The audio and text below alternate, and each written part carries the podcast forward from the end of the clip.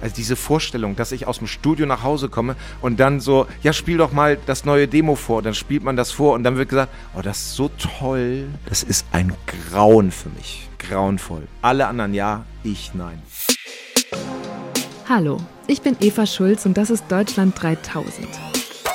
Hier verbringe ich immer so eine gute Stunde mit Menschen aus ganz verschiedenen Bereichen, irgendwo zwischen Pop und Politik.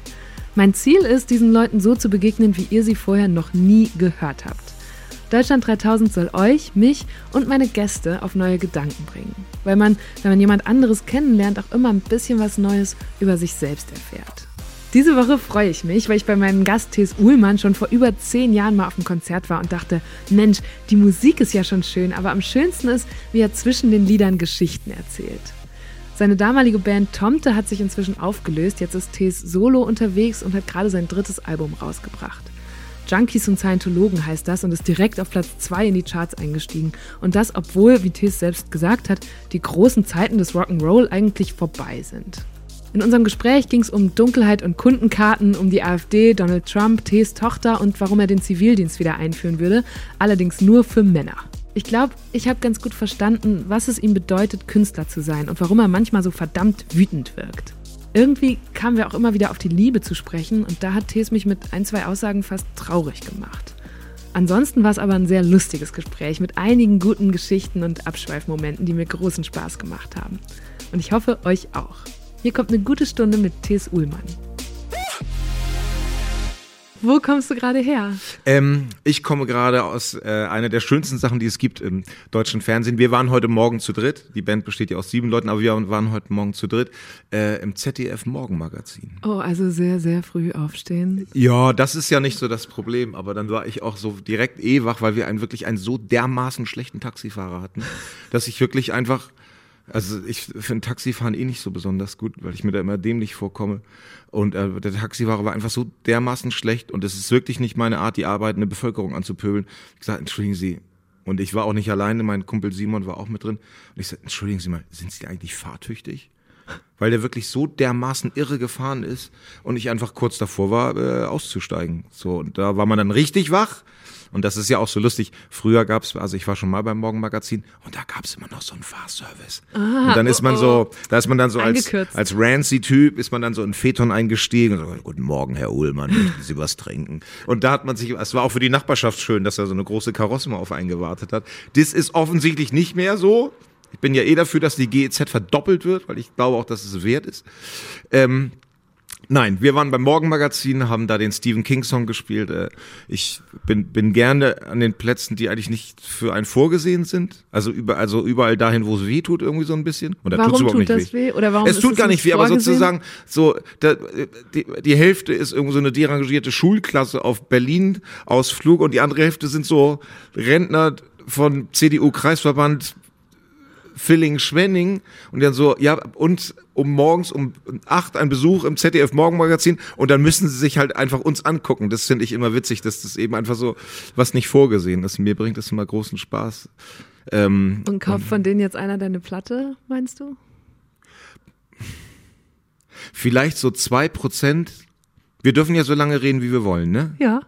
Ähm, am Tag, als die Platte rauskam, äh, habe ich äh, in Hamburg äh, in der Mönckebergstraße in einem großen technischen Kaufhaus, die Insider werden das kennen, äh, oben in der Plattenabteilung gespielt, ne? Wo die Leute sagen, ey Thies, ne? Das ist echt der größte Trash da zu spielen. Und ich so, Leute, ne, Trash ist doch eh das Geilste auf der ganzen Welt. Und äh, ich habe das jetzt, glaube ich, schon dreimal gemacht. Oder seitdem ich die Tees-Platten gemacht habe, haben wir das da immer gemacht und so. Ist mal eine wahnsinnig witzige Atmosphäre, mag das sehr. Und, äh, und da hast du dann wirklich, ne, da hast du dann ein Kind, was dann so stehen bleiben will und die Eltern sagen, ja, wir müssen noch zur Weißwahl, noch gucken. Ein paar Fans sind immer da. Und danach habe ich noch ein paar Autogramme geschrieben und sowas. Und dann war da so eine Frau, die war vielleicht, also sie war über 50, dabei belassen wir es mal und sowas. Und dann kam die zu mir an und mein Kumpel Malik stand neben mir und dann meinte die, ähm, wer, wer seid ihr eigentlich? Dann meinte ich so, ja, wir sind Thies Uhlmann und Band. Und dann meinte sie, ich komme aus Hamburg, aber ich wohne schon seit 40 Jahren in London. Und da ich so, sie oh. wohnt in London, das war ganz toll. Und dann meinte sie, sie hätte jetzt eine CD gekauft und sie wüsste gar nicht, dass es noch Menschen gibt, die solche Musik machen. Also ich glaube so, mhm. also auf doof gesagt, mit Gitarre einfach und mit, ja. mit ernsthaften Texten und sowas. Und dann, äh, und dann haben wir uns sofort ihre E-Mail-Adresse aufgeschrieben, damit wir in Kontakt bleiben können, ähm, dass wir ihr mal so ein kleines Paket schicken und sowas. Und äh, das das lohnt sich dann. Also es war eh schon schön. Ich weiß auch, dass ich einer der wenigen bin, der das macht, so.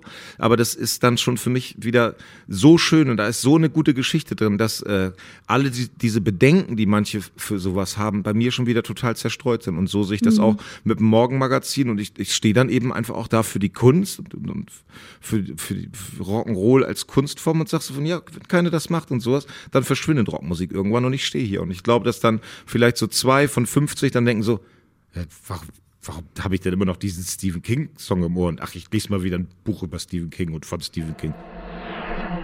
Okay, das geht doch ganz gut los hier. Ich hatte erst ein bisschen Sorge, ob das so eine gute Idee ist, den Interviewtermin mit einem Rockmusiker auf den Vormittag zu legen, aber Tees ist voll da und ja offenbar auch schon so schön im Geschichtenerzählen-Modus.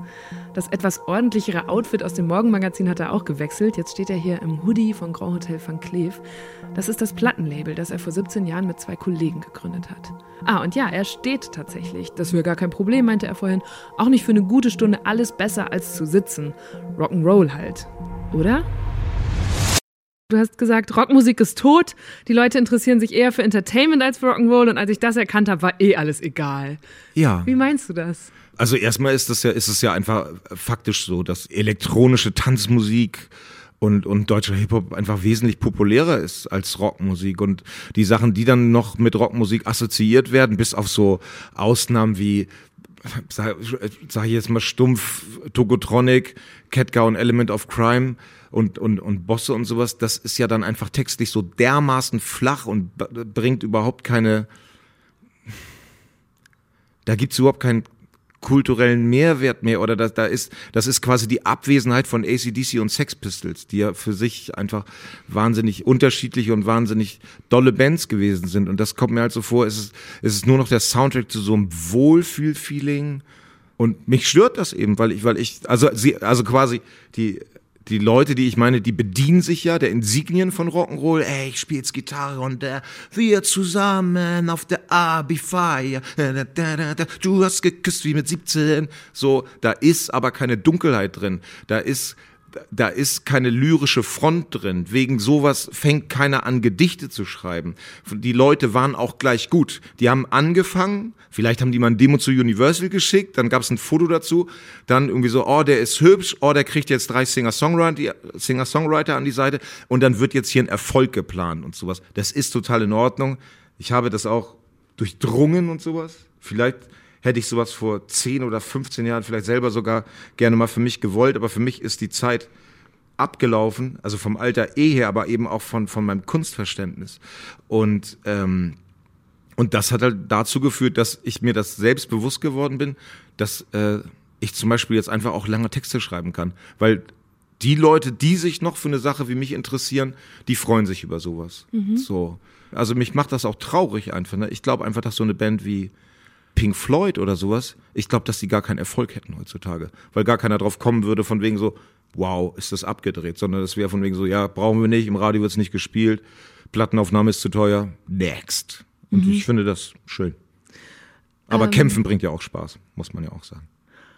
Ich habe mir zu deinem Zitat, das ich eben meinte, eins von Chili Gonzalez aufgeschrieben, den ich mal gehört habe. Und er hat gesagt, das Musikbusiness hat sich so sehr verändert, jetzt geht es wieder um Performance und dass er versucht, dem äh, Publikum eine besondere emotionale Erfahrung zu geben, wenn er so auftritt. Findest du das manipulativ, dass er da so konzeptionell rangeht? Oder Nein. genau richtig? Ähm, dass man sich so überlegt.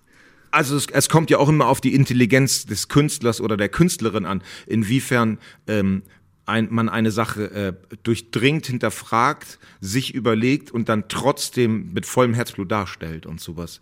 Und äh, also meine Freunde, ich habe es noch nie zu einem Konzert von ihm geschafft, aber Freunde von mir sind ja wirklich einfach total ergriffen. Freundinnen sagen von wegen, das ist das beste Konzert, auf dem wir jemals waren und sowas. Und vielleicht ist es eben, naja, vielleicht ist das eben auch so ein Satz, den ich noch nicht ausgesprochen habe und was er dann vorformuliert hat. Aber für mich war das eben einfach auch ein wichtiger Moment, ähm, als wir haben zum Beispiel jetzt im Sommer beim Highfield Festival gespielt. Ja, und es war eben einfach so, da gibt's mehr Konfettikanonen als E-Gitarren. So. Und dann musst du da eben ran. Und das nächste, an was ich mich erinnere, also nicht wegen Saufen jetzt, sondern einfach an das nächste, an was ich mich erinnere, ich stand vorne auf so einer Ego-Ramp, heißt das, so eine Rampe, die dann noch ein bisschen ins Publikum äh, führt. Und das nächste, dass ich das Publikum anschreie und sage, wir sind hier nicht für das Entertainment, wir stehen hier für die Kunst und für die Dunkelheit. Und die Leute überlegen kurz fünf Sekunden und dann fangen die ersten an zu schreien und zu jubeln. Also, mhm. Also, dass du eben ganz klar sagst, es ist in Ordnung, Entertainment voll gut, Konfetti, Schlauchboot, Schaumparty und sowas, das ist alles in Ordnung. Aber das gibt's bei uns nicht. Und heißt das, du kennst auch nicht die Trigger, mit denen du so ein Publikum emotional machst und wo du weißt, das jetzt gerade hier generiere ich den Moment, den die von meinem Konzert behalten oder weitererzählen? Ich glaube schon, dass du das weißt. Also wir, wir finden uns jetzt ja noch gerade auf der Bühne. Wir haben, ich habe drei neue Leute in der Bühne. Ähm, also mit dem, also Kalkül habe ich relativ schlecht drauf, das muss ich sagen. Ich glaube, das kommt bei mir eher durch so eine, dass die Leute das schnallen, dass ich so eine so eine Freude eines 20-Jährigen an der Musik habe und sowas. Und wir haben jetzt eine neue Gitarristin mit dabei, Nitzan Hoffmann, aus den Nieder Niederlanden und sowas. Und die kannte uns nur aus dem Proberaum. Dann wurde das Konzert ein bisschen wilder. Und plötzlich schreit die mich an auf der Bühne und fängt an zu bangen und sowas. Und ich glaube, das ist halt einfach, dass die Leute sagen, wie die Frau in der Warteschlange, ey, sowas habe ich lange nicht mehr gesehen. Ein Sänger in der Mitte grölt und dann fängt plötzlich an, so eine, so eine Niederländerin auch mit an, rumzugrölen. So, das ist. Und das Publikum bestenfalls auch. Und das Publikum bestenfalls auch, ja. Und jetzt muss man das mal gucken und sowas. Wenn man häufiger Konzerte gespielt hat, dann weiß man ungefähr, was man gerne sagen möchte. Und dann wird das natürlich auch von Ansage zu Ansage immer, immer ein bisschen besser und sowas so. Aber, aber ein, ein Satz, den wir auch uns immer im Studio gesagt haben, ähm, ist, ist, äh, ist ein Zitat von der Band The Front Bottoms, wo der Sänger schreit, äh, I wanna contribute, I wanna contribute to the chaos. So, und das ist, äh, das ist irgendwie auch so ein Grundstein geworden bei uns in der Band. Also wir arbeiten sehr konzentriert und es bringt uns auch Spaß, äh, musikalisch extrem gute Konzerte zu spielen und was so. Aber es ist einfach eben diese Loose Cannon Mentalität, wenn die Ansage zwölf Minuten dauert, weil ich von irgendwas auf das nächste komme und ich den Gedanken zu Ende bringen müsste, dann feuert mich die Band nach dem Konzert an, so Digga, du bist echt der Einzige, der das bringt. Und, äh, und die Leute gehen auch nicht weg, sondern mhm. das ist vielleicht, vielleicht bieten wir da einfach auch so ein so ein Raum für die Freaks oder so, so, so Leute, die nicht, die nicht nur bedient werden möchten und sowas. Und das mag ich eigentlich sehr. Dann war ich auch schon einer von den Freaks. Ich glaube, ich habe dich mit 17 oder 18 zum ersten Mal live gesehen, auch noch mit einer anderen Band. Ähm, das war damals äh, Buchstaben über der Stadt, um war gerade raus ja. mit Tomte. Und ich habe mir das gestern nochmal angehört und ich fand es faszinierend. Das war auch noch die Zeit, wo man Alben am Stück gehört ja. hat.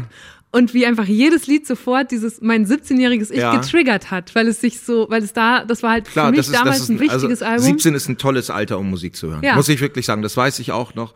Ähm, was hat dich damals, was wäre jetzt ein Song, wenn man den spielen würde, der dich jetzt gerade nochmal so abholen würde?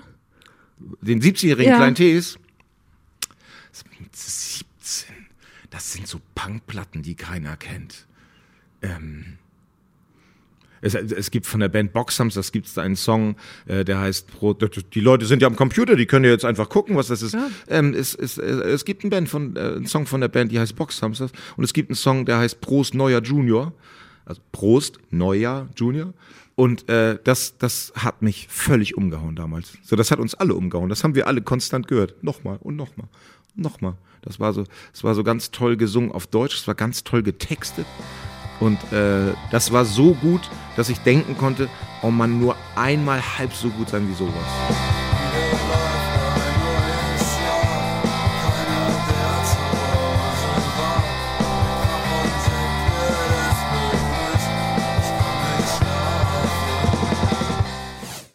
Das ist ja manchmal, wenn ich allein in der Küche sitze und sowas. Und äh, in meiner Küche gibt es leider keinen riesigen Plattenspieler mit großen Boxen. Dann komme ich halt auch von Höchstchen auf Stöckchen und dann wühle ich mich auch durch, durch mein 17-jähriges Ich. Und dann äh, ist ja auch toll zu sehen, welche Songs den Test der Zeit bestanden haben, mhm. wo man dann denkt so, was ist das denn jetzt für ein Schrott? Was fand man daran denn gut? Aber das liebe ich halt auch, wenn man so konstant nachdenken kann. Buchstaben über der Stadt. Wir, Band intern wird nur noch gesagt Buchstabensuppe über der Stadt. Oh je. Ähm, Warum? Bist du nicht mehr froh mit den Texten? Doch. Warte. Nein, nee, das ist schon alles in Ordnung und sowas. War schwer verliebt damals, hab gerade Hamburg verlassen, da ist ein Song für Markus Wiebusch drauf und äh, Und Markus Wiebusch gibt's halt immer noch. Das habe ich, das hab ich ja auch stehen. Ich habe da stehen, dass dieses Album wirklich äh, aus ganz vielen Zeiten so frische Verliebtheit äh, getrieft und ausgestrahlt Ja. hat. Und ich erinnere mich auch noch, dass bei diesem Konzert damals jemand äh, seiner Freundin einen Antrag gemacht hat. Der kam auf die Bühne Oh bei nein. euch. Ja, ja, das ist passiert. Und ich habe mich gefragt, wie das. Und es war in Hamburg Wie- einfach das Konzert oder nee, das war war nicht in Hamburg. Das war, glaube ich, in Köln oder so. Okay. Ich komme aus NRW. Ähm, und der hatte sich, glaube ich, einen Song gewünscht und dann hast du ihn hochgeholt und dann gab es diesen Antrag und ich habe mich gefragt, wie geht einem das so als Band und ist das der Inbegriff von Rock oder ja, gar nicht nein, mehr also Rock? Moment, also es, also Leute machen das ja häufiger, Leute lieben das auch. Ich würde das ehrlich gesagt heute, glaube ich, nicht mehr machen, weil ich das zu übergriffig finde. Also ich habe große Probleme mit der Exaltiertheit und den Gefühlen von anderen Menschen. So, also auf doof gesagt, ich mache jetzt mal eine Ansage, willst du mich heiraten?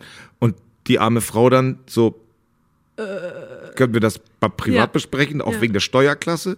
Und deswegen würde ich das, würde ich das heute, glaube ich, nicht mehr so machen. Ähm, bei uns läuft das auch schon wieder anders. Neulich war jemand ist exaltiert und ist zum ersten Mal wirklich seit ich weiß es, vielleicht zum ersten Mal seit 15 Jahren ist jemand in München von der Bühne gesprungen. Ich habe den schon so, der fand die Musik wirklich echt gut. Der mochte das Konzert auch so gerne. Vielleicht war ein bisschen angezündet noch vom Oktoberfest, was damals noch war. Springt bei uns wieder von der Bühne. Was passiert? Er verletzt drei Menschen. mein Freund Fabian hatte die Brille verbogen, am anderen hat sich nur noch die Schulter ausgegoogelt und ein Mädchen hat so ein bisschen, bisschen derangiert durch die Ecke geguckt. Dann habe ich gesagt, so, du entschuldigst dich jetzt erstmal bei den dreien. So, und das, und dann alle, äh, und dann du, oh Mann, es tut mir so leid, aber ich habe mich so gefreut. Ist, äh, Okay, aber heißt das, wart ihr, als ich euch vor 12, 13 Jahren gesehen habe, mehr Rock'n'Roll als jetzt? Oder was du es? Das waren ja andere Leute, mit denen du gespielt hast. ich, ich glaube, ich glaube eigentlich nicht. Also für mich bedeutet ja Rock'n'Roll auch immer so eine, so eine Suche nach dem Kern einer Sache, so, so eine, Ach, das ist schwierig. Na, also, nein, Moment. Also, ich bin jetzt 45, ich habe ein Buch verkauft, das sich sehr toll verkauft hat.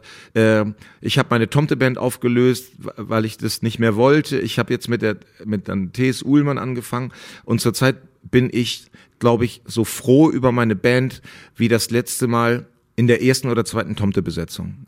Und jetzt ist es halt so wild und wir singen so viel zusammen und wir haben, ehrlich gesagt, äh, also es gab mal die Frage, ja, es gibt überhaupt keine Radiosingle auf dieser Platte. Und wir so, ist doch scheißegal. Sondern wir haben das alles so gemacht, wie wir das wollten. So. Und, äh, und das finde ich Rock'n'Roll. Einfach auch zu sagen, so, so, so eine Platte entsteht nicht, während man, äh, während man gerade mit der Maus zum ersten Mal wieder im Urlaub ist, nachdem das Kind erwachsen ist oder, oder gerade bei der Oma und Opa übernachtet. So eine Platte schreibt man, wenn man strukturell irgendwie ganz schön aufgeladen ist und sowas. Und das finde ich Rock'n'Roll. Und das gefällt mir gut. Was ist das für ein Code strukturell aufgeladen? Weil, also eben haben wir gesagt, die eine Platte war so voll von Verliebtheit. Dazu habe ich hier auch noch die Frage stehen, hast du damit eigentlich ein für alle Mal die These widerlegt, dass leidende Künstlerinnen bessere Kunst machen? Nein, das war.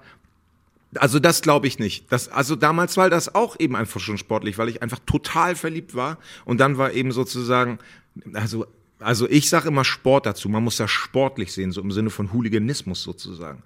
Das war ein sportlicher Nachmittag, sondern aber andere sagen so inspiriert. Bei uns war das dann eben damals so von Ding so, so pass mal auf, Digga, ne? ich bin megamäßig verliebt, wir schreiben trotzdem eine gute Platte. So, und das dann so. Und, und jetzt ist es eben und, und Und was war jetzt das Gefühl? Und jetzt ist das Gefühl, äh, ist die, ähm, also erstmal das Schöne ist, dass es mir egal ist, wie meine Laune ist, weil mir das irgendwie nicht mehr wichtig ist. So dieses, oh, mir geht's so gut, oh, mir geht's so gut, oh, mir geht's total schlecht. Das interessiert mich überhaupt nicht mehr, weil ich das herrlich finde. Ähm, wenn man ein Kind hat und über 40 ist, dann tritt das eigene Befinden, zumindest bei mir, tritt das extrem in den Hintergrund. Und, äh, und deswegen war da Platz für eine, äh, so, so eine cave-haftige Dunkelhaft, Dunkelhaftigkeit den Dingen gegenüber. So. Und das hat mich so angezündet für die Platte. Weil, also, es ist mir egal, jeder soll tun, was er will. Oder wie ich neulich zu Kai Pflaume gesagt habe, der hat gesagt, ich finde, jeder soll tun, was er will. Und ich habe gesagt, das ist ja die Wurzel allen Übels. Ähm, Wo triffst du denn Kai Pflaume? äh, in der, in der, ähm, so privat halt. Ey, beim Saufen und sowas, um 4 Uhr morgens. Kann Ich ich so, mir richtig Digga, gut vorstellen. Ich bin Günther Apfel, du bist Kai Pflaume. Nein, äh, der, der saß äh, mit am Tresen bei äh, Inas Nacht, bei, bei Ah, der da Fernsehsendung. du. Da, war der mit dabei und sowas. So. Und ähm, ich kann es halt einfach nicht verstehen, warum Leute sich tätowieren, um individuell zu sein, aber sich einfach, und ich bin da glaube ich gar nicht mehr so, so falsch, warum sich 150.000 Menschen die gleiche Rose auf die Hand tätowieren lassen. Das, das zündet mein Gehirn irgendwie an. Das macht mich so, so, wo ist diese, wo kommt diese Textbildschere her? Ja, ich bin jetzt tätowiert und ich bin individuell und ich bin hart und ich kann Schmerzen ertragen. Machst du mir auch mal bitte die Rose wie die anderen? Aber ist es dann nicht so ein Zugehörigkeitsding, so wie du jetzt Das so einen Pulli anziehst von deinem Label, um zu zeigen, da gehöre ich dazu, das bedeutet mir Das was? Stable besteht aus fünf Personen. Aber, aber okay, vielleicht hast du recht. Vielleicht ist es äh, sehr inspirierend, was du gerade gesagt hast. Aber was definiert dann diese Gruppe? Na, die Rose offenbar. Ich weiß es nicht. Gibt es, ist das, steht die für irgendeine Band auch oder Ich- irgendwas? nee, oder das ist auf immer, keinen Fall. immer irgendeine Rose oder Also so eine, Freundin, eine, Freundin, eine und- Freundin von mir ist, äh, eine Freundin von mir ist ähm, im, im Tattoo- und Piercing-Business und sie sagt, sie, es ist einfach total verrückt. Es gibt irgendein neues Bild von Amy Winehouse oder Rihanna, wo sie irgendwo ein bisschen Silber wieder Mhm. Ja. im Gesicht hat und am nächsten Tag ist die Schlange nochmal doppelt so lang und die Leute sagen, ich hätte gern da eine Stelle und dann sagt man noch so von wegen so, ja, aber Rihanna und Amy Winehouse haben da, ja, ja, nee, das habe ich mir selber überlegt. Oh, okay. So ganz und auch ist es, ich meine es noch nicht mal wert. Ich Mhm. finde es einfach nur äh, kulturell interessant sozusagen. Und äh, aber das ist das das mit mit ähm, das mit den Aber das erinnert mich dran, wie ich damals, äh, jetzt sind wir schon wieder bei meinem 17-jährigen Ich, aber ich bin mit meinem 17-jährigen Ich auch zum Friseur mit Fotos von, keine Ahnung, Nora Tschirner und habe gesagt, ich hätte gern den gleichen Pony. ja, aber das Und ist ja toll, halt mit Nora. Tschirner. Ja, aber Tattoos gehen ja nicht weg. Ein Pony, ein Ja, Pony stirbt ja irgendwann. Da Achso, das Pony meinst du? geworden. Mein Pferd soll gerne die gleiche Frisur haben wie der Pony von Nora Tschirner. Nein, äh, ja, nein, es ist in Ordnung, aber es durchdringt mein Wesen. Äh, das ist so, ich fahre ich fahr durch Sachsen-Anhalt. Ein Dorf ist schöner als das andere. Es sieht auf jeden Fall geiler aus als Hemmoor und Wilhelmshaven. Also so viel, Mhm. sei schon mal zu den Sachsen-Anhaltinern rüber. So, wo, wie, wie kommt ihr denn auf die Idee, mit 25% AfD zu wählen? Also jetzt, ich meine das noch nicht mal politisch. Wo kommt das her? So, das ist auf der neuen Platte drauf. Und das ist eben so einfach so, so Darkness on the Edge of Town. Ich fand's gar nicht so dark, als ich es jetzt ein paar Mal gehört habe, aber ich fand dich so dark. Überall, wo ich dich gehört habe, warst du so ganz wütend und zornig. Und dann habe ich mich eigentlich das gleiche gefragt, wie du dich über die sachsen-anhaltinische AfD. Wo kommt denn der Zorn wo, wo, her? wo, kommt, wo kommt das her? Ja, ich, ich Warum frag- bist du so wütend? aber es gibt doch genug Grund, zornig zu sein. Also für die offensichtlich auch, aber für, für mich auch. So, ich meine, eine Sache steht auch mal fest. Meine Tochter ist jetzt zwölf. Als Trump gewählt wurde, war sie acht. Und sie fragt mich, warum wird so jemand gewählt? Und ich kann ihr nur sagen, ich verstehe es nicht.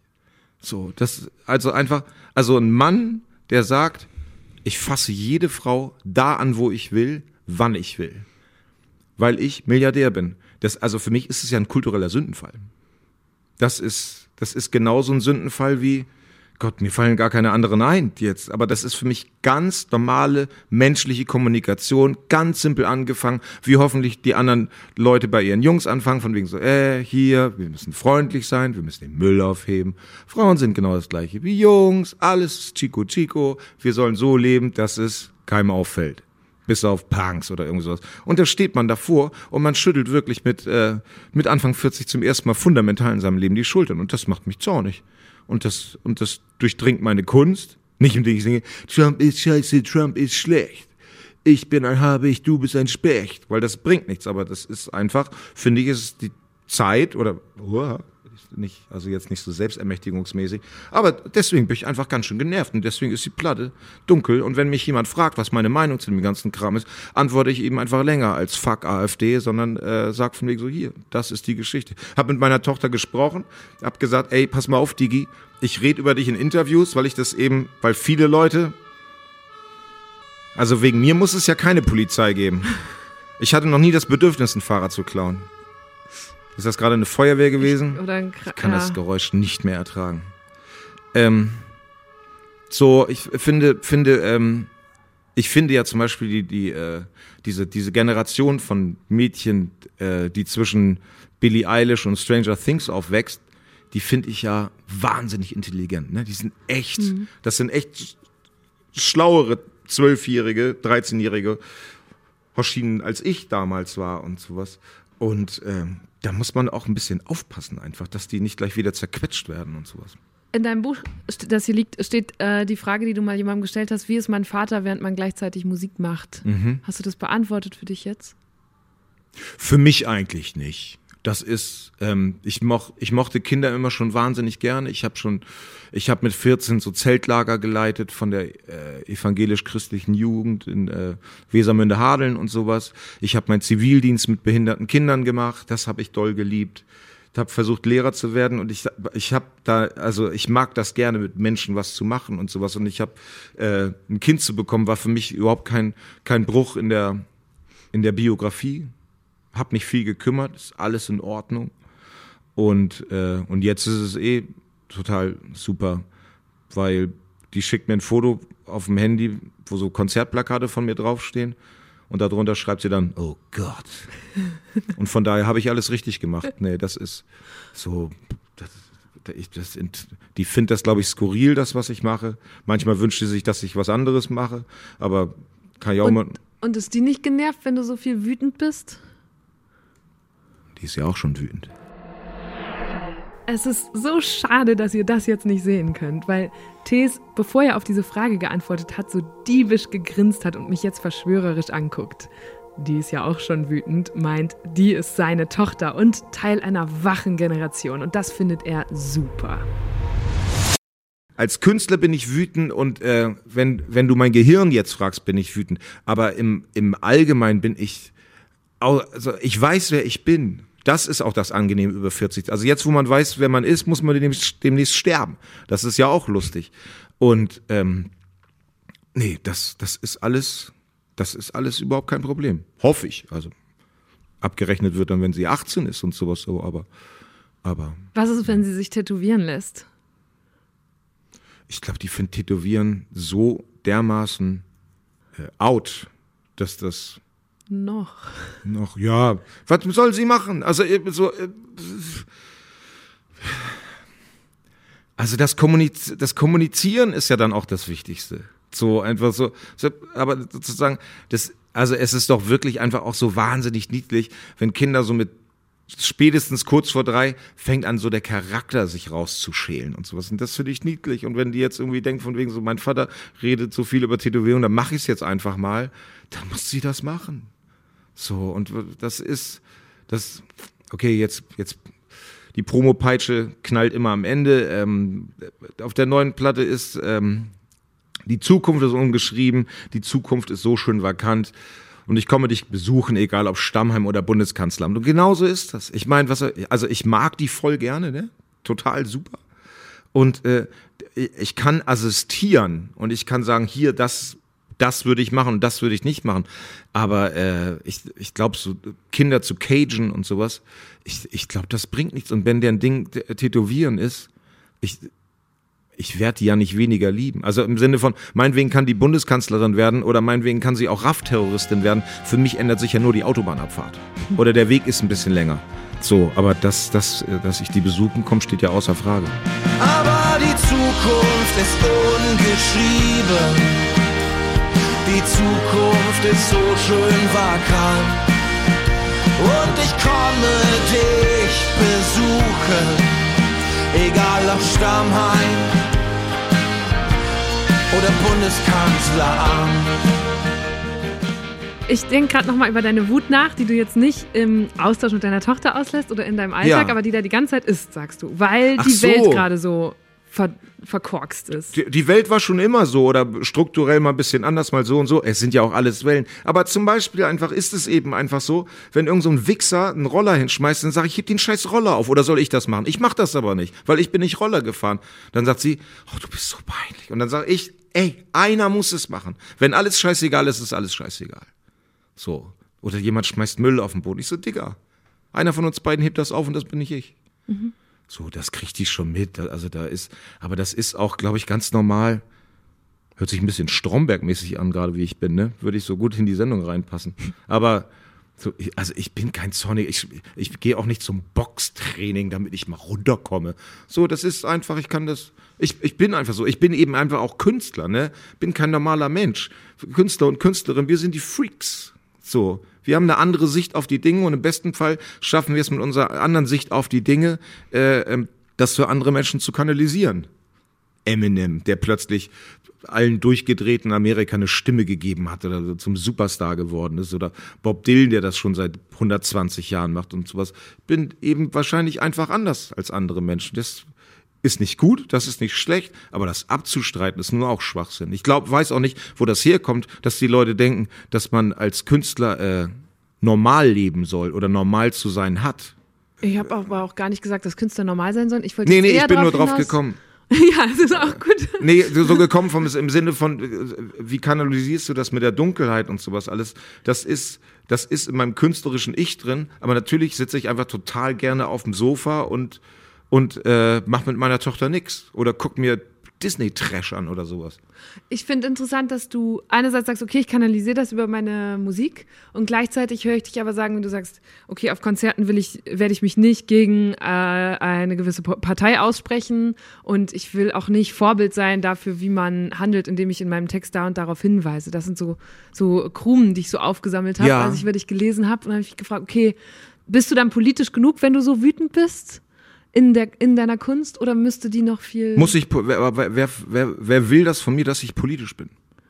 Ich, ich frage mich, ob deine Wut sich irgendwohin umsetzen ließe. Meine, meine Wut lässt sich äh, dahin umsetzen, dass ich finde, dass ähm, die neue Platte für mich persönlich, unsere neue Platte ist die beste, wir haben uns mal wieder neu erfunden. Ich finde, dass äh, die, die Kunst, die ich mit Junkies und Scientologen mit der Platte hinbekommen habe, dass sie so reich und dunkel und schön ist und kompliziert und man kann darüber lange nachdenken und man kann ähm, man kann dadurch, okay, ich sag's jetzt einfach mal, ne, ist Podcast und sowas, man kann dadurch ein schöneres Leben führen als Stammhalter. Nur meine Platte jetzt mit, ähm, ich, war jetzt am Wochenende in Köln und ich war zum zweiten Mal im Museum Ludwig, ne?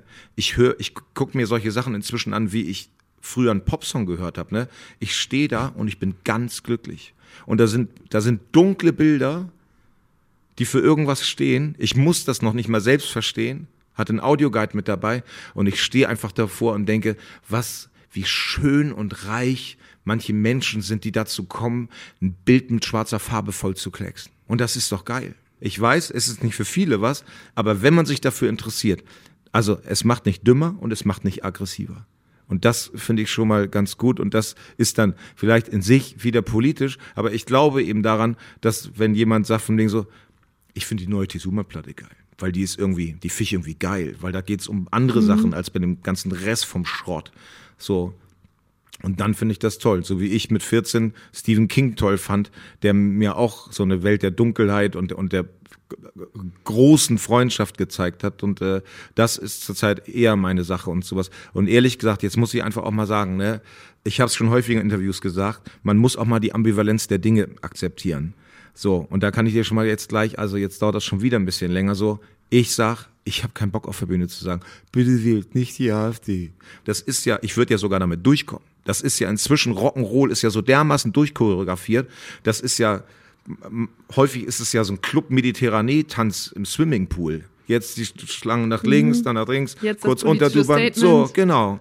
Und das ist nicht meine Sache. Und was mir auch noch sehr wichtig ist, und das hat was mit Ehre und Respekt zu tun, solche Leute wie äh, Tote Hosen, Grüne Bömmel, Feine Sahne Fischfilet, die stehen wirklich seit 20 Jahren an der Front bei jedem sozialen Konflikt. Feine Sahne Fischfilet, nochmal ein ganz spezieller Fall. Ähm, Da ist das noch nicht mal, da ist noch nicht mal mehr Politik, das ist ja Gras, Graswurzelarbeit. Und wenn ich da den Karabinerhaken meiner eigenen Selbstmoral da so einklinken würde, so, ey, wir machen auch mit, wir sind auch welche von den Großen, das finde ich grauenvoll. So, weil ich das irgendwie, ich disrespektiere das, was die über Jahre unter teilweise Gefahr ihrer Gesundheit da geballert haben. Und da dann nochmal so mitzumachen, ähm, das ist meine Sache nicht. Das, das schaffe ich nicht. Das, ich würde den Unrecht tun. Weißt du, was ich meine? Aber gleichzeitig glaube ich, erstens bist du auch selber lang genug dabei und musst dich nicht klein machen und zweitens kann man ja auch was eigenes starten. Aber ich will das gar nicht verlangen. Ich frage mich nur, ob du darüber Ja, was ich nachdenkst. starten würde, ist, äh, ich, ich hatte jetzt, also ich hatte jetzt wirklich keine Zeit. Beste Ausrede ever. Was ich, was, was, was ich mir mal gedacht habe, was man starten könnte, Künstler und Künstlerinnen an Schulen. Die so Ge Gedichte schreiben wirklich mit so mit so 14-jährigen Haschmichs und sowas, die total durchgeballert sind. So, jetzt wird ein Gedicht geschrieben. So und dann äh, dann die, die Freude an der eigenen Kreation spüren und sowas. Das ist wäre wär mehr so meine Sache und sowas. Aber ich werde ich würde das ich würde das Unrecht finden, wenn ich da euch den den Politnik gebe und sowas, weil ich habe auch mal Politik studiert. Ich finde Politik ist sehr kompliziert, sehr komplex. Und äh, es gibt halt drei, vier Menschen in Deutschland, die das ganz, ganz toll machen. Und bei ganz vielen ist das ähm, Symbolpolitik und das ist einfach nicht meine Sache. Das finde ich alles sehr spannend, weil wenn ich mit Künstlern und Künstlerinnen darüber rede, warum sie nicht politischer sind, winden sie sich meistens irgendwie da raus, aber noch nie hat jemand das mit dieser Begründung getan. Und ich weiß, was Thees meint. Wenn er auf seinem Konzert Aussagen gegen die AfD macht, dann steht da mit großer Wahrscheinlichkeit eh niemand, bei dem sich in dieser Hinsicht noch was ändern könnte. Aber ist das nicht eigentlich umso besser? Dann kann er sich das nächste Thema vornehmen, bei dem ihm was gegen den Strich geht. Und davon gibt es ja, wie wir jetzt schon gemerkt haben, einige. Ja, Politik ist komplex, aber das kann Kunst ja auch sein. Ich würde das jedenfalls gerne mal hören. Ich habe auch immer, Du kannst das auch abbrechen hier, wenn dir das nicht. ja, ich breche jetzt ab, indem ich einen, zwei, einen neuen Block anschneide. Ach so, okay, Ich habe auch immer ein paar Entweder-Oder-Fragen dabei in äh, diesem Podcast. Die würde ich jetzt einfach machen und dann gucken wir mal, wie schnell das geht. Sagst du öfter Ja oder Nein? Ähm, ich bezahle mein Management sehr gut dafür, dass ich nur Ja sagen kann. Muss. So, nee, das ist, also zur Zeit ist es schwierig. Äh, ich kann einfach manchmal nicht mehr ans Telefon gehen, weil ich habe sehr viele, sehr liebe Freunde und sowas, Freundinnen. Und die fragen mich, hast du Zeit? Und nach dem zehnten Mal absagen wird es halt la- langsam einfach sinnlos. Da, äh, das, ich finde das schwierig, immer Nein zu sagen und finde es auch blöd. Und äh, dann ist es natürlich ein unausgesprochenes Nein. Aber ansonsten bin ich immer eher der Ja-Typ und sowas. Nein, nein, nein. Aber enden dann Freundschaften oder wissen die, Tees macht gerade Promo und wir parken das nur? Das hat mit Promo gar nicht so viel zu tun, sondern das hat einfach, ähm, dass wenn, wenn ich dann schreibe und nachdenke, dann bin ich äh, in einem Raum, in dem ich, äh, in dem ich nur wenig Leute äh, haben kann, weil sonst, sonst der Gedanke der Kunst ist häufig flüchtig. Und da, da muss man konzentriert bleiben. Und wenn man das, gehen wir heute Abend was noch, machen wir noch das und was, du hast ja gesagt, so deswegen dauert das manchmal, also bei, bei der bei der neuen Platte hat war der Moment, wo ich nicht ans Telefon gehen konnte, der war bestimmt fast anderthalb Jahre lang. So und das ist halt der Preis, den ich bezahle, ich bezahle ihn gern, aber also der Hälfte der Freunde ist das egal. Die, die verstehen das oder, oder denen ist es einfach egal. Digga, hast du Zeit, ja oder nein? Ist so einfach nur eine Antwort. Und äh, aber ich, für die anderen Leute, die sagen, es reicht, es reicht mir nicht, für die habe ich auch ein totales Verständnis. Aber heißt es, du warst anderthalb Jahre komplett alleine? Wie viele Leute waren da noch? Simon Fronzek, Rudi Meier, meine Frau und Managerin Rainer Ott waren auch noch da. Das ist eine tolle Geschichte. Ich habe mal eine Frau kennengelernt und dann, dann habe ich nichts gesagt. Und dann hat sie gesagt, ach Thies, ich weiß doch, wie das bei dir ist. Deine Frau heißt Rainer Ott. Und ich so, ja, aber vielleicht ist das eben auch einfach so. Vielleicht wird es auch schlimmer mit dem Alter und sowas. Aber wenn ich jetzt wirklich dran bin und sowas, dann ist es, äh, ist es wirklich schwierig, mit vielen Leuten noch was zu machen. Das sind so dann drei, vier Leute, aber mit denen ich dann noch arbeite. Okay. Welches Gefühl Es ist. ist nicht gerade, das okay bricht einem ja fast das Herz, was du gerade gesagt hast. Nein, äh, das, das ist einfach so. Das ist, ich meine, wenn jemand auf einer Bohrinsel arbeitet, ne, der ist drei Monate weg oder auf dem Fischtrawler, die sind einfach weg. Die sind dann auch nur so zusammen und sowas und Ja, ich kann mir das vorstellen. Ich habe nur gedacht, du bist auch jemand, der immer oder der so in Kneipen erzählt wird und Ja. ähm, der auch selber erzählt, dass er gerne und viel feiern geht und so. Und dann ist es ja so ein richtiges. da muss man aufpassen. Feiern gehen ist ja in Berlin ein Synonym, um äh, ordentlich Kokain zu nehmen. Da muss ich einfach mal sagen, Ich habe noch nie in meinem Leben Kokain genommen. Nein, also ich gehe auch gerne in Kneipen und sowas. Und wenn wir gut im Studio waren, dann gehen wir vielleicht zu dritt auch nochmal in die Kneipe oder, oder stellen uns vors Studio und lachen noch drei Stunden und sowas. Aber es ist halt einfach. Aber du hattest keine Kapazitäten für neue Leute zum Beispiel. Ne? Also Nee. dieses, ja. Nein, das nicht. Ja. Und man weiß ja auch gar nicht, was man, wenn man den ganzen Tag am Song rumschraubt, der heißt, ich bin der Fahrer, der die Frau nach Hip-Hop-Video drehst nach Hause fährt. Man möchte ja an dem Abend nur noch erzählen, wie toll der Song ist. Hm. Und der Song, da ist vielleicht nur eine Bassspur und ein Refrain. So, die Leute drehen sich einfach auch weg, weil es total uninteressant ist. Aber für uns drei ist es eben die Welt an dem Abend so. Welches Gefühl ist schöner vor dem Auftritt oder nach dem Auftritt? nach dem Auftritt. Also das muss ich sagen. Es war wahnsinnig aufregend. Die, wir haben jetzt die ersten sechs, sieben Konzerte gespielt. Ein Norovirus hat sich in einer unfassbaren Aggressivität bei uns quer durch die Band gefressen. Ist schon was her, macht dir keine Sorgen. Hat sich durchgefressen, ne? Unser, unser äh, Gitarrist, ähm, den hat es am schlimmsten gewischt, erwischt. Der konnte dann äh, die letzten drei Konzerte einfach nicht mehr mitspielen und sowas, ne? weil einfach, weil der einfach auch einfach total kaputt war vom, vom Spucken und sowas. Ich konnte irgendwann kaum noch singen und es hat einfach alles so, es war so geil auf Rasierklinge gebürstet und sowas. Ne? Die Band, okay, Kelly kann einfach nicht mehr. Die Band, Extremsituation. Extremsituation. Die Band sofort zusammen. Es war beim Konzert in Berlin im Lido einfach so, wie ersetzen wir jetzt Kelly? Und alle wie die Bienchen, Zettel raus, zack, zack, zack, Noten vom C-Moll zum G, S-Dur, da, da, da, da, da, da, da, da, da. Fünf Minuten vor dem Auftritt fertig. So, Simon Frotzek guckt mich an und also ich mit den Nerven natürlich völlig fertig von denen so, ey, kann bitte mal eine Sache klappen in meinem Leben. Simon Frotzek guckt mich an und sagt, ich hab Bock. So, und dann war es natürlich wahnsinnig aufregend und toll, das Konzert zu spielen, aber wenn so eine Sache so geklappt hat, ne, und wenn die, wenn man auch einfach so, wenn die Leute das verstanden haben, was man will, so, dann ist es natürlich wahnsinnig schön.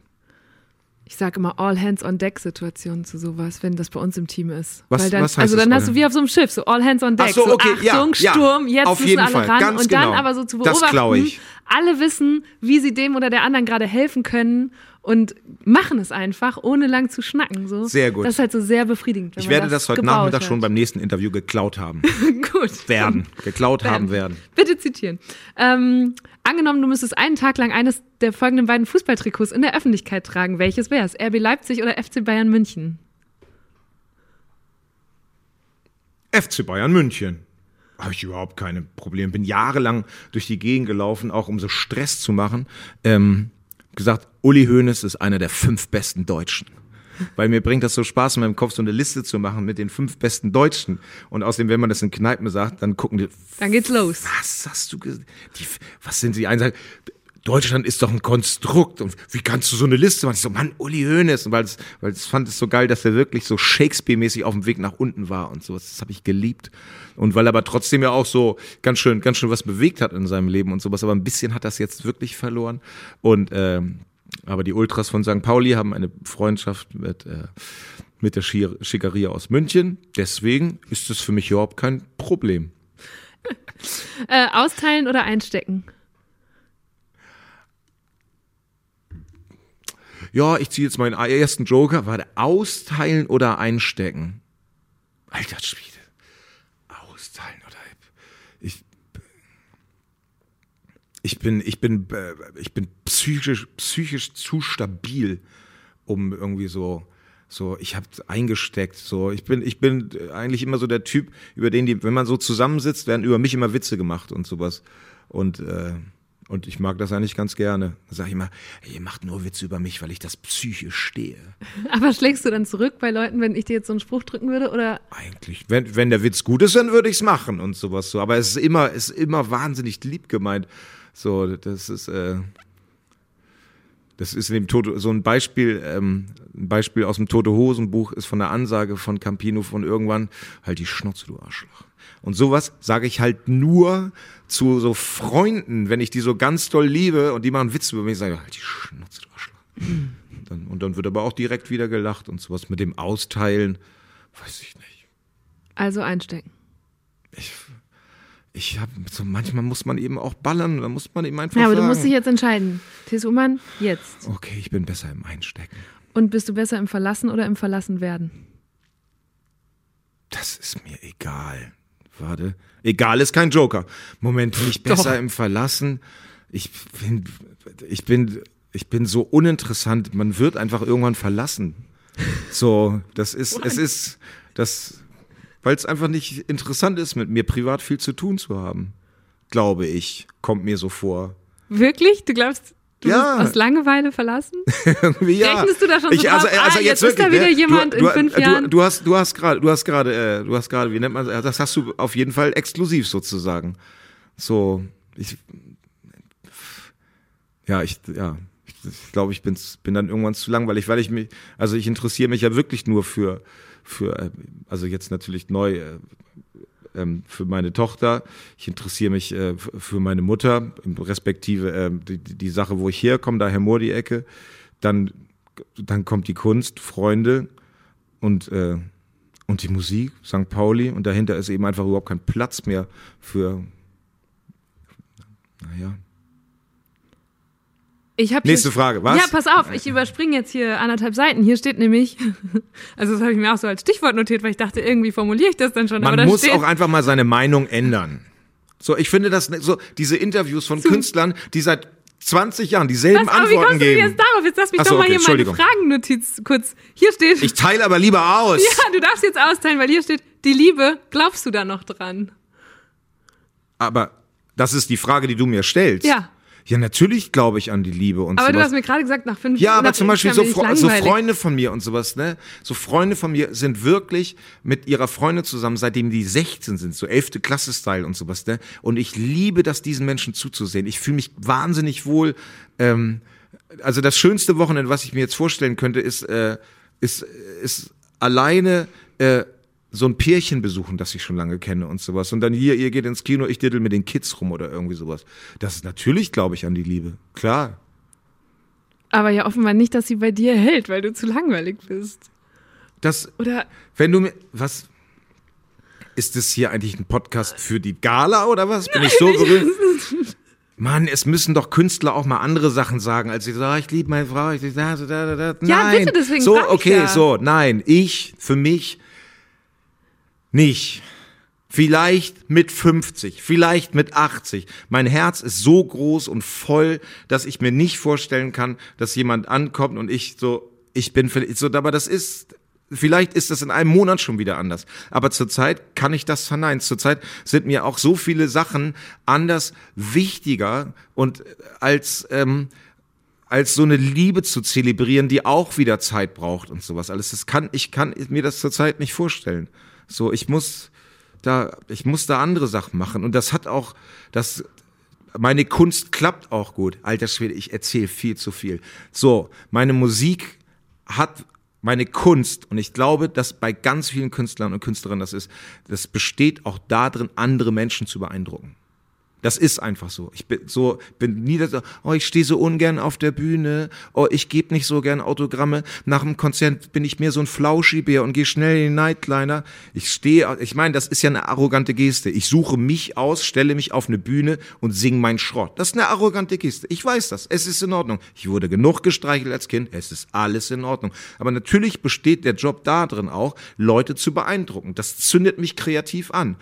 Das ist der härteste Text, der jemals über irgendwas geschrieben wurde. Krass, Digga, der hat mit einem Satz 50 Prozent von der ganzen Hip-Hop-Szene der Lächerlichkeit preisgegeben. So, ich möchte euch beeindrucken. Und das ist das Ding. Und für mich passt da eine Liebe nicht so richtig hin. So, Real Talk. Aber verstehst du ein bisschen, was ich meine? So, Ja, ich find's total interessant, wo du auch- diese Frage so bisschen- mit hingenommen hast. Sag nochmal. Ich habe gesagt, ich find's interessant, wo du diese Frage jetzt so mit hingenommen hast. Ja, das, Das ist, ist, ähm, keine Ahnung.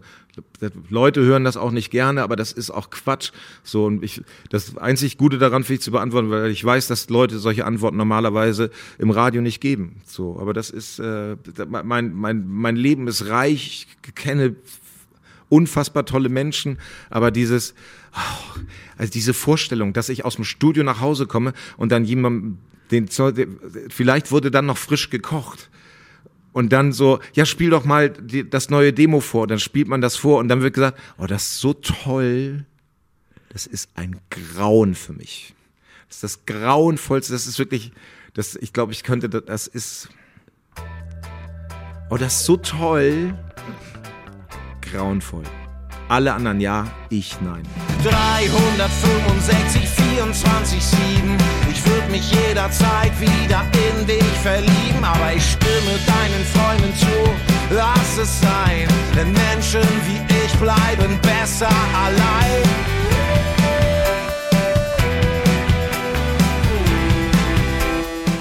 Warum hast du noch nie ein Auto besessen? Weil ich keinen Bock habe, auf dem Amt rumzuhängen. Ich habe mich das gefragt, weil du vom Land kommst. Ähm, Nee, früher hatte ich die Migra von meiner Mutter und sowas. Und hier in Berlin, ähm, nein, ich, das ist.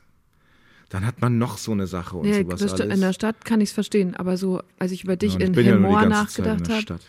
Ich habe einen Führerschein und sowas und ich Okay, kann super du. Auto fahren. Und, ähm, aber irgendwie, das ist Was ist das Kennzeichen von Hemmoor? Cooks. Cooks, gehört Ja. zu Cuxhaven. Ja. Das, das Zeichen von äh, daneben ist äh, Stade, STD, Mhm. Sexual Transmitted Diseases. So, ein Kumpel von mir meinte das noch mal so, er so, Alter, was für ein abgefahrenes Kennzeichen. Ich, was denn? Er so, STD. Und ich so, wir leben da alle seit 120.000 Jahren. Ne? Noch keiner drauf aufgefallen. ich komme aus Borken ursprünglich, da ist das Kennzeichen BOR und meine Schwester hat es gebracht, sich Bor-A aufs Kennzeichen zu schreiben, was ich einen guten Move finde. Auf jeden Fall. Ja. Total gut. Borken, Hemmoor, Stade. Um Orte wie die geht es auch in dem Buch, das Thees gerade rausgebracht hat. Das handelt angeblich vor allem von seiner Liebe zu den toten Hosen, aber in Wirklichkeit handelt es noch viel mehr von ihm. Ähm, ich habe eine Stelle in diesem Buch, die ich gerne mag, wo ich dich fragen wollen würde, ob du sie vorlesen magst. Ja. Das ist die Stelle über äh, Orte in, es geht, glaube ich, um den Hosensong. Und da ist mir viel aufgefallen. Guck mal, wo du da anfängst, vielleicht da. Und dann singt er, vor deiner Tür in deinem Ort ist Gerechtigkeit nur ein Wort. Das ist aus dem Song Liebeslied. Er hat nicht Stadt gesungen, er hat nicht New York, Köln, Bonn, Soweto oder Hamburg gesungen, er hat Ort gesungen. Meine Heimat, Herr Mohr, nennt sich Stadt. Es ist aber gar keine Stadt, es ist ein Ort. Vielleicht ist Ort die deutscheste aller kulturgeografischen Beschreibungen. Vielleicht gibt es nur in Deutschland Orte, Diepholz, Bad Bibra, Villingen, Schwenning, Brake. Ich war noch an keinem dieser Plätze, aber ein wenig denke ich, dass sie Orte sind. Orte, an denen wir groß wurden. Und wir wurden zusammengeschlagen, wenn wir nach Cuxhaven in die Disco wollten, weil wir anders aussahen und aus einem Ort kamen.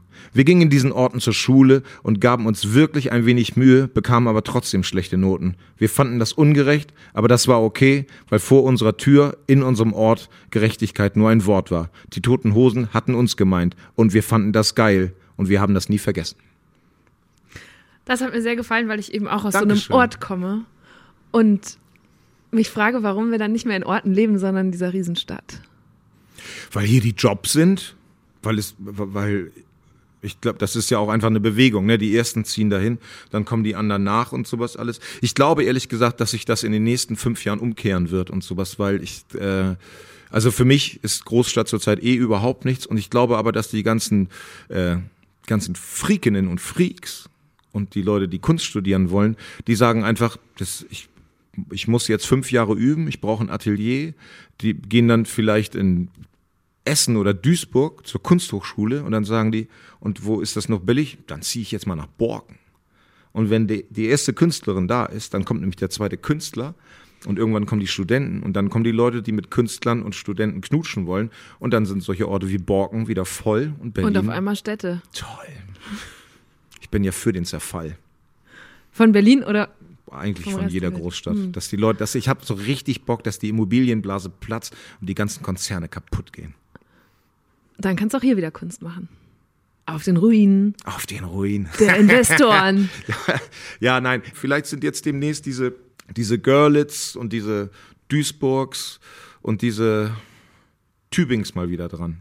Und vielleicht diese Bremerhavens. Ist das auch der Grund, warum du Hemmoor so feierst oder ist das so ein Heimatding? Ich finde schön, wie sich das durchzieht. Das habe ich damals schon mitbekommen und Ja. jetzt auch wieder in der Platte ist da ist so eine große Illustration und so. Ähm, warum ist dir das wichtig, das immer nach vorne zu tragen, wo du herkommst? Das ist auch dieses alle ja, ich nicht mäßige. Also die Leute lieben das ja in Berlin zu leben. Die Jugend der Welt zieht ja in diese Stadt und finden das hier total großartig und sowas und auch aus den besten Gründen und sowas so. Aber für, für mich ist es eben nichts. Und ich mag eben auch äh, an Herrn Mohr, das, das ist ist ja nicht dieses klassische Feiern, auch schon wieder dieses, oh, das ist so schön hier. Mir gefällt das eben halt, weil das eben einfach so ein bisschen anders ist. So, und weil ich mich da wirklich einfach total zu Hause fühle. Ich wurde hier geboren, zwischen Torf und Grog, zwischen Eigenheim und Mini-Rock, zwischen Schweinedisco über Dörfer Fahrradfahren, mit dem ständigen Wind, der von vorne kam. Hier komm ich her.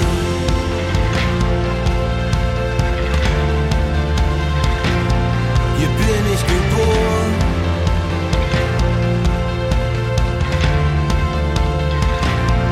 Hier komm ich her. In Borken hatte ich keine politische Jugend. War das in Hemmoor anders? Oder Ähm, also die Politik kam über meinen Vater, der mich einfach gezwungen hat, schon äh, früh Nachrichten zu gucken. Und dann, dann war man einfach angezündet. Ich hatte wahnsinnig gute Politiklehrer, die mich auch ganz schön angezündet haben oder die ein Interesse an der Welt geweckt haben. Und ähm, ich war dann ja früh mit Musik in Kontakt. Und äh, also ich wollte unbedingt Git- Gitarre spielen. Damit meine ich meinen Pastor äh, Herrn Erdmann, Uwe Erdmann. Und ähm, der hat für Konfirmanden hat er einen Schrammelkurs angeboten, wo man die ersten sechs, sieben Akkorde lernt. Und ich bin zu ihm hingegangen, so, ey Uwe, ich möchte gerne in den Schrammelkurs. Er so, Thees, das ist nur für Konfirmanden und du wirst erst noch konfirmiert. habe ich gesagt, ich weiß. Und äh, ganz toll für mich natürlich, hat er gesagt, oder er hat wahrscheinlich gedacht von Ding so, oh Gott, den kriegt man nicht aus, der wird mich weiternerven. Und dann durfte ich das schon. Und, ähm, und dann war das aber toll, dass äh, alle Leute, die sich so ein bisschen politisch interessiert haben und für Heavy Metal interessiert haben und sowas, die haben sich dann wirklich in der evangelisch-christlichen Jugend getroffen. Und, äh, und da wurde dann auch über, über Antirassismus und Apartheid und soziale Gerechtigkeit geredet. Das war dann bei mir so die politische Bewegung. stark. War es ein Fehler? Ich, ich komme jetzt hier, ich habe auch Hölzchen Ja. auf Stöckchen. Wenn du das kannst, kann ich das Du auch. kannst es auf jeden Fall. War es, was soll das denn jetzt heißen? Du meinst, ich, mein- darf das auf jeden Fall oder ich Nein, kann nein. das, weil ich dich hier die ganze Nein, Zeit... weil ich auch vorhin so gesprungen bin, Okay, deswegen darfst du gut. das auch. Der Flow Ähm, stimmt doch. Ja, folgendes. War es ein Fehler, die Wehrpflicht und den Zivildienst abzuschaffen? Also bei der Wehrpflicht weiß ich das nicht, weil ich weiß wirklich einfach, dass ich viele Freunde früher hatte, ähm, die beim Wehrdienst aufgrund von, äh, von Hierarchien und von Stupidität große Probleme bekommen haben. Also die haben wie wild angefangen zu saufen, weil es nichts zu tun gab. Und äh, die sind psychisch nicht damit zurechtgekommen, also für Soldaten vielleicht, äh, sind nicht psychisch damit äh, zurechtgekommen, angeschrien zu werden. Deswegen, und ich kenne mich zu wenig aus. Ich glaube, ich wäre ein wahnsinnig guter Schütze. Ich glaube, bin besessen davon, dass ich unglaublich gut schießen kann. Hast du es mal gemacht? Nö. Ja. Also gut. Aber Was, was gibt das? dir dann, okay. Ich weiß es nicht. Ich habe so. Aber du warst halt, du warst im Zivildienst und ich glaube, das war im hat dich Zivildienst. geprägt. Und ich glaube, also, Zivildienst hat mich- ich also frage die Frage so, weil das, glaube ich, nur Hand in Hand Ja, zurückkommen total, würde. ist wirklich, wirklich Ähm. eine wundervolle Frage. Nein, beim Wehrdienst bin ich mir unsicher. Ich glaube, das hat, war, war, häufig war das für junge Männer, ehrlich gesagt, äh, eher schlechter als gut. So, ich muss aber einfach sagen, dass ich glaube, also, für, also der Zivildienst ist einer äh, nach wie vor ähm, interessantesten und schönsten Zeit meines Lebens gewesen. Und mein Leben war nicht uninteressant und nicht unschön. Aber den Zivildienst habe ich wirklich geliebt. Als Mann zu wachsen an der Sache, ne? Einfach so von wegen, also einfach diese Sache, Windeln wechseln kann ich. Das macht mir nichts aus. Du hast, warst du in der Altenpflege? Nee, Nein, ich habe äh, den. Zivildienst habe ich ähm, äh, habe ich in einer Lebenshilfeeinrichtung gemacht für äh, Menschen mit Behinderung und erst habe ich im Kindergarten äh, betreut. Das war ja damals noch 18 18 Monate. Äh, die erste Hälfte habe ich ähm, im Kindergarten gearbeitet, also Kinder von zwei bis sieben, glaube ich. Und danach habe ich äh, eine Oberstufe geleitet mit äh, Menschen von 13 bis 18 sozusagen. Es hat mir so viel Freude gebracht, es hat mir so viel Freude gebracht zu helfen. Es war so unfassbar witzig auch einfach so mit behinderten Menschen in den Supermarkt zu gehen. Das ist ja wirklich einfach, der eine isst schon wieder Gummibären, wenn der andere Pralineheftchen liest. Jemand steht da und schmeißt einen Joghurt auf den Boden. Ich finde sowas toll. Ich, mir gefällt das gut und äh, Leu Leuten zu helfen gefällt mir auch wahnsinnig gut. Und ähm, man muss da ein bisschen aufpassen, weil ähm, wenn ich jetzt sage, ja, es gibt ja genug Dings in Altenheimen und hier und da und Leute können was machen und sowas, man muss auch aufpassen, dass die Leute, die sich dazu souverän entschieden haben, Altenpflege zu machen, ne, Also es gibt, glaube ich, zurzeit keinen gerechteren Job als das zu machen. Sich zu entscheiden, okay, Digga, 200 Euro weniger, okay, mein Rücken ist im Arsch, okay, alte Leute sind nicht das glamouröseste auf der Welt und sowas und müsste man, also das, das sollte Dollar bezahlt werden und einfach so, ja, Pflegenotstand lösen wir dadurch, dass jetzt einfach Zivildienstleister wieder hinkommen. Das ist eine lange Diskussion. Aber die, Diskussion, die nicht lang ist, ist meiner Meinung nach folgende, dass Männer einfach dümmer sind als Frauen und dass äh, Männer in kurzer Zeit nochmal schlau werden können, dadurch, dass sie äh, Menschen, denen es nicht so gut geht, wie einem selber äh, essentiell helfen. Ich kann den Gedanken nicht erklären, aber der Prozentsatz von Menschen, die morgens einem ähnlich alten Mann eine, eine äh, Windel gewechselt haben, die schlagen abends kein Mensch mehr zusammen. Es gibt, gibt keine Studie dafür, gibt keine Beweise dafür, äh, aber irgendwie kommt es mir so vor. Und ich finde, dass äh, gerade gerade Männer äh, auch in unangenehme Situationen gedrängt werden müssen, gezwungen werden müssen, um zu spüren, also ich sage das jetzt nochmal stumpf, ne, dass sie ihre Männlichkeit spüren, die sich nicht nur daraus zusammensetzt, äh, ein cooler Magger zu sein und irgendwie geiles Auto zu haben, sondern von wegen so, Digga, ich hab heute Typen eine Windel gewechselt, der war genauso alt wie ich und irgendwie war das geil. Und irgendwie fand ich das geil und jetzt sind meine Schultern breiter wegen der Sache, die ich hinbekommen habe. Das ist, äh, das ist, glaube ich, äh, das ist ein tolles Gefühl für viele Männer, die davon gar nichts ahnen. Interessant, dass du das so auf Männer beziehst, weil ich glaube, wenn es jetzt, ich glaube, dass äh, Annegret Kramp-Karrenbauer als Verteidigungsministerin das bald wieder platzieren wird, mit anderen Motiven, als wir beide vielleicht im Kopf hätten, aber ähm, ja, dann muss ich die mich glaube, mal anrufen. Wenn man das wieder einführen würde, würde man es bestimmt für Männer und Frauen gleichermaßen einführen. Also ich glaube, dass deine Tochter dann auch einen, einen Dienst machen würde, müsste. Ja, aber ich bin ja relativ radikal. Ich bin ja auch dafür, dass, also wie lange durften Frauen nicht wählen? 100 Jahre? So, ich bin jetzt dafür, dass die nächsten 100 Jahre Männer nicht wählen dürfen. Das würde der Welt, glaube ich, auch gut tun. Ich weiß nicht, ob man das so grundgesetzmäßig durchbekommt, aber also sicher. Aber das heißt, Meine würdest- Meinung jetzt mal, meine ihn, Meinung! Du würdest ihn also einführen, aber wenn, dann nur für Männer. Aber wie lustig das wäre. So, also zum Beispiel die ganzen Männer so, ja, ich bleib dann zu Hause, weil früher hat man ja dann immer zusammen den, den Wahltagsspaziergang gemacht. Und dann so, ja, so, und was hast du gewählt? Und dann, und dann um 18 Uhr die Wahl, da gehst du, Männer so auf dem Sofa. Ja, aber nicht nur das. Also da, das, das ist eine lustige Vorstellung. Aber was würde passieren, auf 100 Jahre gerechnet, wenn nur noch Frauen wählen dürfen?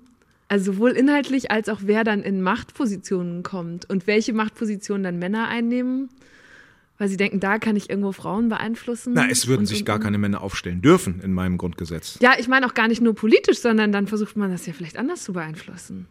Ich glaube, dass, der, äh, dass die Wut von Männern auf Frauen wesentlich größer ist als die äh, Wut von Frauen auf Männer.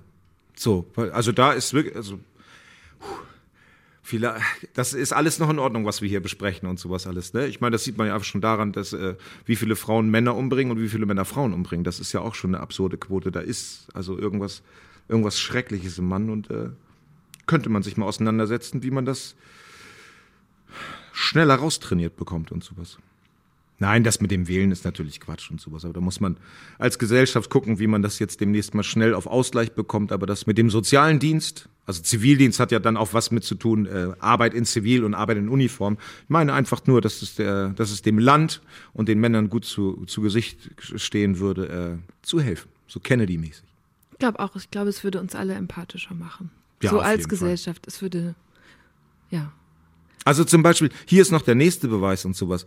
So, also ich habe erst der, was Beweis ist Scheißwort, aber hier ist das nächste Beispiel. Ich habe erst den Zivildienst gemacht mit behinderten Menschen und dann habe ich noch Altenpflege gemacht, was noch mal härter war, was mir aber auch Spaß gebracht hat. Alles, was danach, die nächsten sieben Jahre mit Tomte, das war für mich eine Lachnummer. Also keine Lachnummer, also keine Lachnummer ist auch das falsche Wort, aber so von wegen so, ey, ich habe schon Dinge gesehen, ne? Dagegen ist eine dreckige Matratze im Tommy Weisberger Haus ein Witz. Wie toll ist, hier sind 20 Leute, die hören sich unsere Mucke an und ich kann hier noch pennen und krieg noch ein, ein Bier dazu. Dicker, spitzenmäßig so. Und das hat mich eben einfach auch so hart gemacht, das, was ich gemacht habe.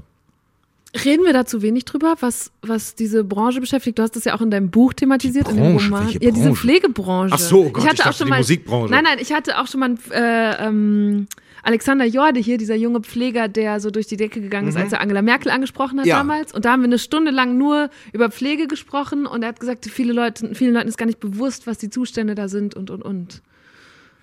Ähm, Jetzt sage ich schon wieder, dass ich das eigentlich als Musiker ablehne über so hochkomplexe Themen, weil da sitzen Experten gerade dran und bist ja versuchen auch das zu Experte lösen. insofern, als dass du da mal gearbeitet hast. Ja, aber das, da ist man kein Experte, wenn man vor 20 Jahren Okay. da mal 18 Monate das gemacht hat. Da, aber da ist zum Beispiel so, mein, mein, mein, äh, mein geliebter Vater war dann noch die letzten zehn Jahre im Altersheim. Und da kann ich nur sagen, die Leute, die da gearbeitet haben, ne, mega geil. Leute, ne, zu allen freundlich, haben versucht, das Ding da toll zu machen und, und für meine Begriffe haben sie es einfach toll gemacht.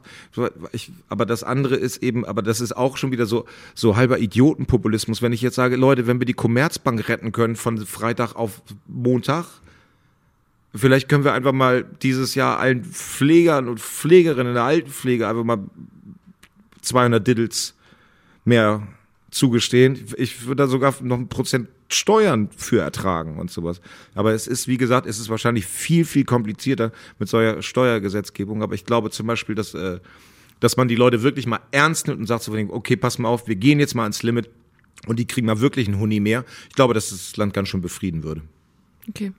Ich habe noch ein paar Fragen, ähm, die mich einfach sehr interessieren, als ich über dich nachgedacht habe. Sehr random. Besitzt du eine Kundenkarte? Nee.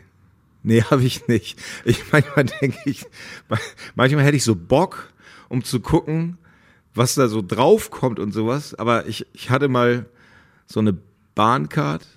Oder ich bin in einem Jahr, bin ich wegen Lesen so unfassbar viel Bahn gefahren und auch immer nach Hamburg und zurück, dass ich mir mal die schwarze Mamba geholt habe.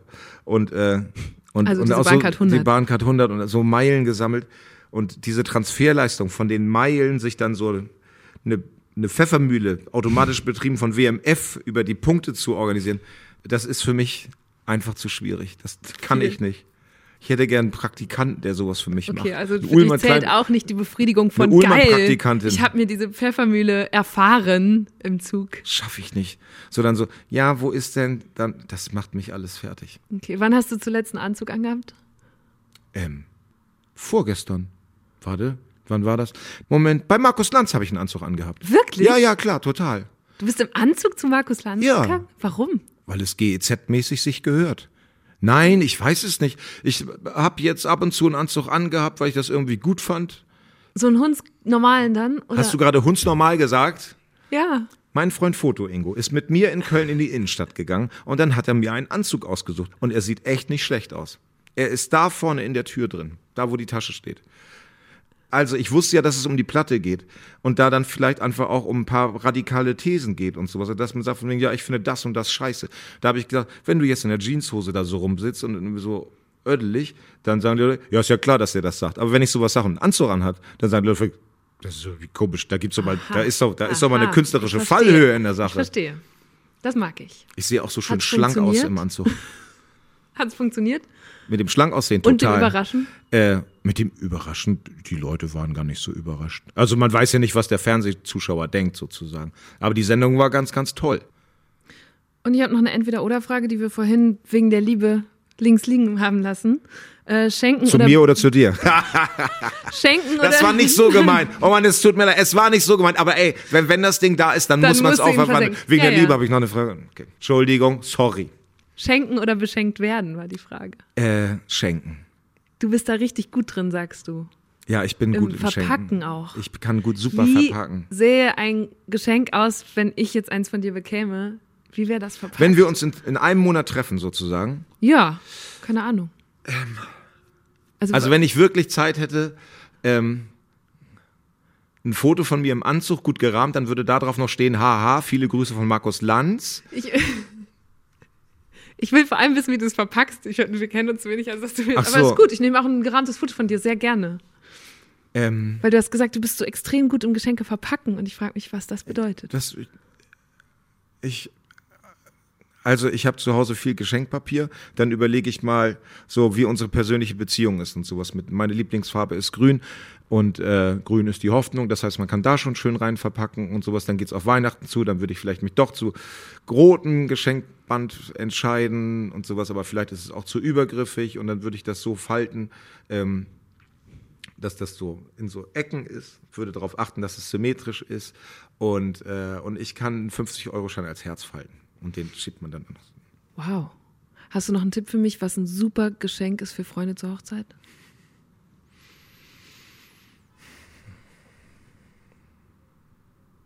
Ist, äh, ich weiß nicht, ich mach das, das ist mir auch, ich, ey, schenk einfach Geld und einen schönen Brief. So, das, das kostet so viel. Du kannst das Geld, kannst du auch sofort, äh, haben die schon ein Kind oder irgendwie sowas? Nee. Oh Gott. Heiraten aus Liebe, ach, das macht ich ganz kaputt. Ähm, ey, sch- schenk den Huni und schreib den fünf Seiten langen Brief. So, das sind ja die Sachen, die es nicht mehr gibt und sowas, ne? Jeder hat jeden Schrott. Schenk ihm einen Tattoo-Gutschein für eine Rose auf der Hand oder sowas. Zwei Rosen, jeder eine. Jeder. Jeder eine halbe. Und dann können die so zusammen die Fotos ja! die heute zusammen. Nee, weiß ich nicht. Also, oder, oder kein Geld, kein Geld, nur ein Brief einfach. Oder wenn mal irgendwas ist, dadelat, oder Geld und ein Brief, weil der Brief bleibt. Den, den Brief tun sie sich irgendwo hin und sowas. Bist du Journalistin, kannst du einen guten Brief schreiben. Ja, merke ich auch gerade. Und da dann eben einfach auch Masse statt Klasse. So einfach schön lang, hier ist mein zehn Seiten Brief für euch und sowas.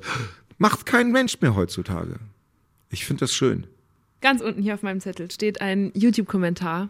Der stand unter deinem, unter Junkies und Scientologen, unter dem Song. Weil wir jetzt so viel da, du hast gesagt, die Platte ist so dunkel. Da steht drunter, Musik gibt einem Hoffnung in diesen Zeiten, wird schon alles gut werden. Das hat jemand zu deinem Song Das geschrieben. ist schön. Aber das ist ja keine Frage. Nö, das habe ich gedacht, können wir zum Ja, Abschluss das noch ist, kurz Nein, nein, so das hinsetzen. ist, das ist, ich, ich, ich freue mich darüber. Ähm, wir haben so viele Leute mit Heavy Metal Shirts auf unseren Konzerten in der letzten Zeit. Und ich frage mich immer, und zwar, also, und zwar nicht Soft Heavy Metal, sondern so Thrash Metal. Wa- Was treibt diese Leute plötzlich zu meinen Konzerten? Und dann habe ich aber einfach gedacht, dass äh, Heavy Metal, also die Fans nehmen Heavy Metal ja auch sehr ernst. Und vielleicht genießen die das zu, zu spüren, dass wir unsere Sache auch sehr ernst meinen und sowas. Und äh, it is what it is. Finde ich gut. Finde ich auch gut. Das war's. Rock'n'Roll will never dead.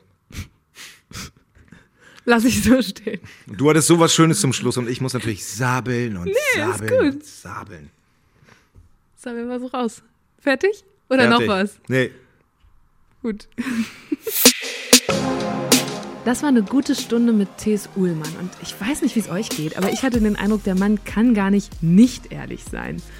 Ich finde es schön, wenn jemand sich rausnimmt, auf eine Frage auch mal kurz nachzudenken oder einen Gedanken einfach so rauszuhauen und eher anzutesten. Mir persönlich kam Tees übrigens gar nicht so dunkel vor, wie er sich offenbar selbst. Im Gegenteil, er scheint ja jemand zu sein, der vor allem die Freundlichkeit in der Welt sucht und fördern will. Und das hat er in dieser guten Stunde doch eigentlich ganz gut hinbekommen, oder?